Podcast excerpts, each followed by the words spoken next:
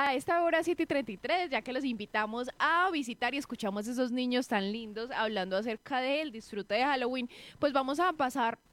hablar acerca de eh, el balance que nos dio la Defensoría del Pueblo frente, frente a la jornada electoral que se celebró este domingo. Según lo que nos dijo la Defensoría, hubo un total de 98 disturbios y protestas en todo el país durante esta jornada electoral. Tras pues obviamente los resultados, también la polarización política y fueron 98 los eventos de protesta, 77 ocurrieron después del cierre de las votaciones del domingo pasado y estos hechos ocurrieron en 86 municipios de 24 departamentos. Los principales motivos por los cuales se presentaron pues obviamente estas, estos hechos, estas manifestaciones fueron el descontento por los resultados electorales electorales con un 42% del motivo de los eventos debido pues a que en ciertos municipios como por ejemplo en Samaná pues hubo una escasa diferencia de votos entre candidatos y la segunda de las causas de estas manifestaciones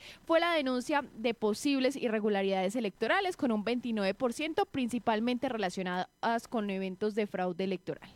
Luego de esto, pues las reclamaciones de diferentes tipos con un 17%, la polarización política con un 5% y bueno, ahí van avanzando pues algunas de estas razones por las cuales se realizaron estos disturbios en distintos lugares del país. Bueno, Lizeth, es que tenemos un ejemplo muy cercano acá en Samaná, donde también ocurrieron estos hechos, uh, un disturbio, estábamos comentándole a los oyentes esta semana lo ocurrido en Samaná, lo que describía el alcalde acerca de lo ocurrido y pues parece que esto obviamente pues no fue único acá en nuestra región. Otros hechos ocurrieron en otras regiones del país, descontento y también pues en muchos municipios cuando hay una población pequeña, pues estos puestos, estos puestos de mandatarios se definen por pocos votos y esto obviamente puede llevar a polémicas. Sí, mire, es que aparte de, lo ocurrido en Samaná, que por cierto pues aún eh, pues esto no, no se ha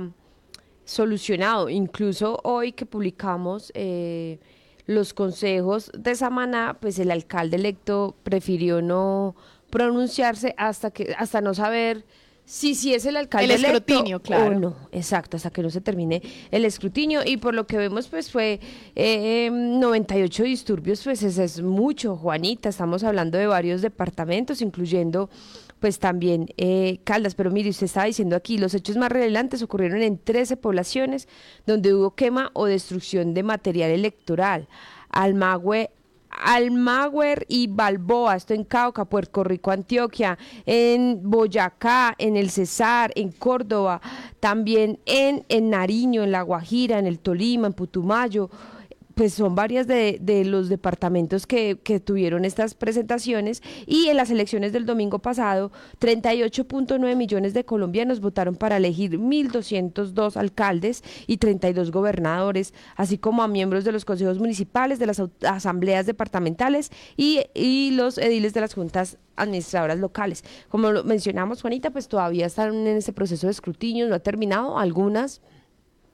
municipios pues ya, ya, ya terminaron, pero bueno, sigue esa fase Juanita de reclamaciones, muchas que están inconformes o algunos que están muy pendientes de eh, perder em, sus votos, pues están ahí en estos escrutinios vigilando pues que todo este proceso se haga bien y que obviamente esperamos, Juanita, pues que este tipo de hechos pues no se vuelvan a registrar en una jornada electoral. No, ojalá que no. Ojalá que no. Y bueno, aquí tenemos y en la imagen pues podemos observar lo ocurrido en Samaná. Todavía pues seguimos esperando el escrutinio para confirmar entonces la victoria de Cristian Alejandro Parra Rojas, quien ganó por 50 votos de diferencia allí en el municipio caldense y los videos de lo ocurrido en Samaná también están disponibles en nuestro portal web lapatria.com.